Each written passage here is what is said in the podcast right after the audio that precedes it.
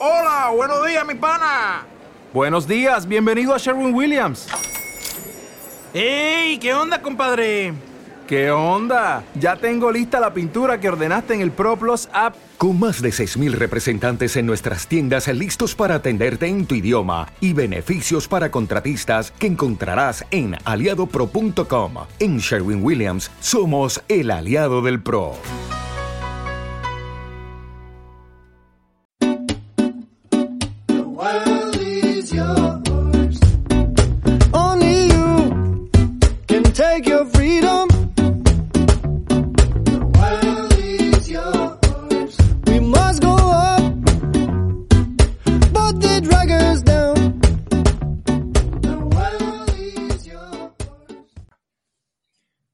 Bienvenidos viajeros.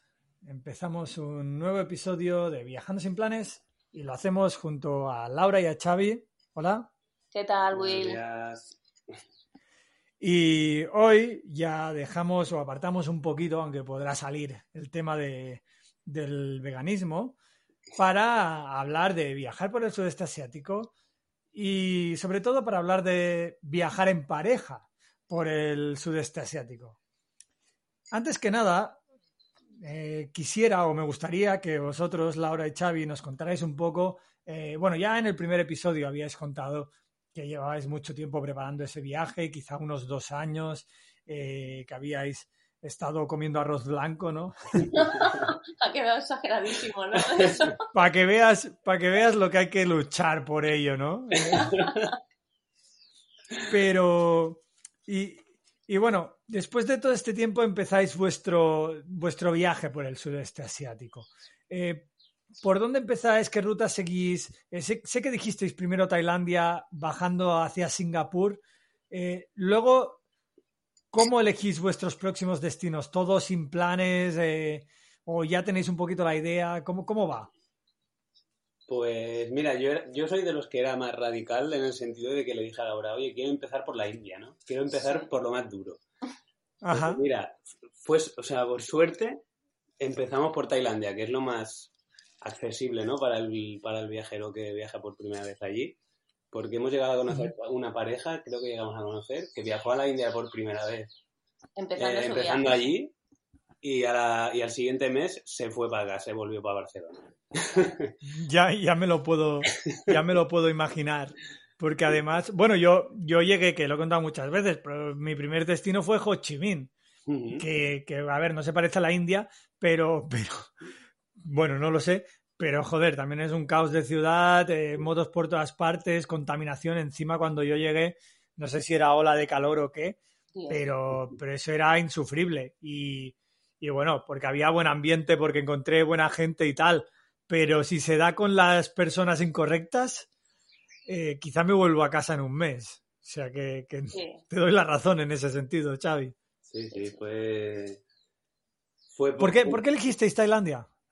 Pues por la accesibilidad, ¿no? Para, para, el, para el inicio, ¿no? De un viaje por Asia, yo creo que Tailandia es lo más accesible, lo más fácil para un, para un primer contacto con, con el sudeste asiático. También yo Mm. sí que era un poquito más de, de mirarme blogs, de ver gente cómo habían hecho sus viajes y era un poco lo que recomendaba a todo el mundo y también por el tema de que si tú quieres, y mira, yo es que odio volar, me da mucho miedo, lo he superado bastante ya, pero en esa época era como, Dios mío, yo es que si puedo evitar todo lo posible un avión, mejor. Y Ujú. además, en el viaje este yo lo recomiendo que las fronteras hay que cruzarlas a pie.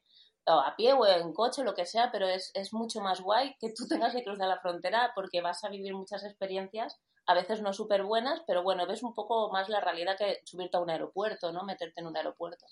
Y entonces Tailandia tenía Mm. eso, que conectaba con varios países, que tú podías estarte, no sé, los tres o cuatro primeros meses sin, sin tener que coger un tener que avión, coger un mo- avión. moviéndote por fronteras que si te vas a, a Laos, a Camboya, a Vietnam, te vas moviendo por, que se vas haciendo la ruta esta típica, ¿no? Malasia, estaba todo bastante conectado. Mm. Sí, además también aquí has nombrado una cosa, que es la, la exención de visado de Tailandia, ¿no? Que, que no tienes que gestionar nada, porque yo me acuerdo que, bueno, mi- mis motivos para escoger Vietnam fueron un poco extraños, ¿vale? O sea, en plan, yo cogí una, yo iba a coger un vuelo y, y el más barato eh, me salía a Sin- Singapur, no, tenía que salir de Barcelona y tenía que ir directo. y el, y el más barato que fuera directo al sudeste asiático era Singapur. Y era como, hostia, pero por Singapur no quiero empezar. ¿Sabes? Como va a ser cero choque cultural, ¿no? Claro, claro. Y digo, pues, pues, bueno, Singapur y, y dónde conectaban que era lo más barato de entre los que iban directos. Eh, Vi- Vietnam, ¿no? Pero claro, una vez compré el vuelo, me puse a mirar y hostia, y había que, yo creo que es que esto, no sé ni cómo lo hice, pero que había que pedir una carta del gobierno eh, para que te gestionaran el visado de un mes y, y era como, bueno, una parafernalia Ah, sí, para montar un visado que dices, joder, si hubiera sabido que en Tailandia entro eh, con- saludando, me voy a Tailandia. Es verdad, Claro. sí, es verdad. Yo recuerdo ahora que en Vietnam, para entrar a Vietnam, lo hicimos desde Indonesia. Claro, desde porque tú mandabas una Tú mandas- solicitud que te tienen que devolver a los dos o tres días que estábamos todos eh, abriendo el mail todo el rato, así haciendo refresh, en plan, ¿ya ha llegado? A ver si te ¿Aprobado cogen o no. no? A ver si te Sí, cogen sí, o sí. no.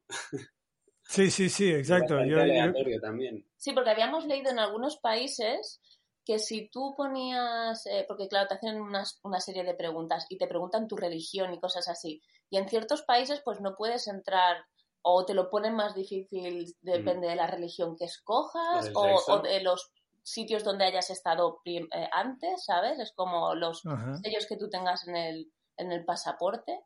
Y estamos un poco así con, con Vietnam, en plan, ostras, a ver si no nos van a aceptar porque hayamos contestado algo que no les haya gustado en el cuestionario, no sé, fue un poco raro. Sí, sí, sí. Bueno, siempre da un poquito de, de cosilla, ¿no? Yo creo que al final también eh, es que no tienes ni idea, porque a veces te preguntan cosas tan raras, ¿no? Yo me acuerdo, no sé si eran en formularios de Tailandia, que te preguntaban qué raza eras. Y, y- yo, hostia, eh, pues no sé, ¿qué, qué quieres que ponga? ¿En blanco? Es que no lo sé. No, no lo sé qué raza, qué raza soy, no me Cla- claro, ra- es como- blanco, árabe, no sé, tengo barba, ¿te parece que ponga, ¿sabes? Ahí confundes ya. Claro, ya, y raza, y, y a veces, ¿no? Eh, Te hacían preguntas o en plan, ¿qué, ¿cuál es tu trabajo? Ay, Eh, ya, ¿cuán- esa, uf. ¿Cuánto ingresas al año, no? ¿Cuánto ingresas al año? Sí, Sí, también pues, estas sí. preguntas que... Es que dices, si pongo poco, a lo mejor también, ¿no?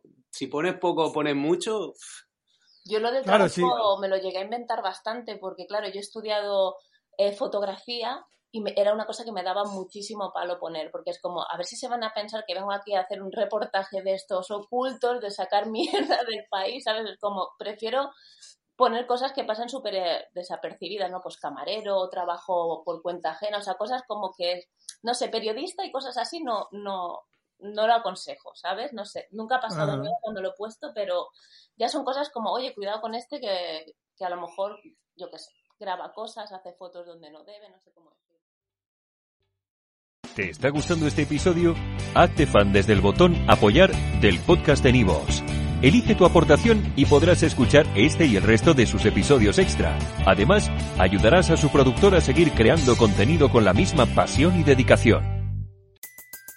Everybody in your crew identifies as either Big Mac Burger, McNuggets, or McCrispy Sandwich.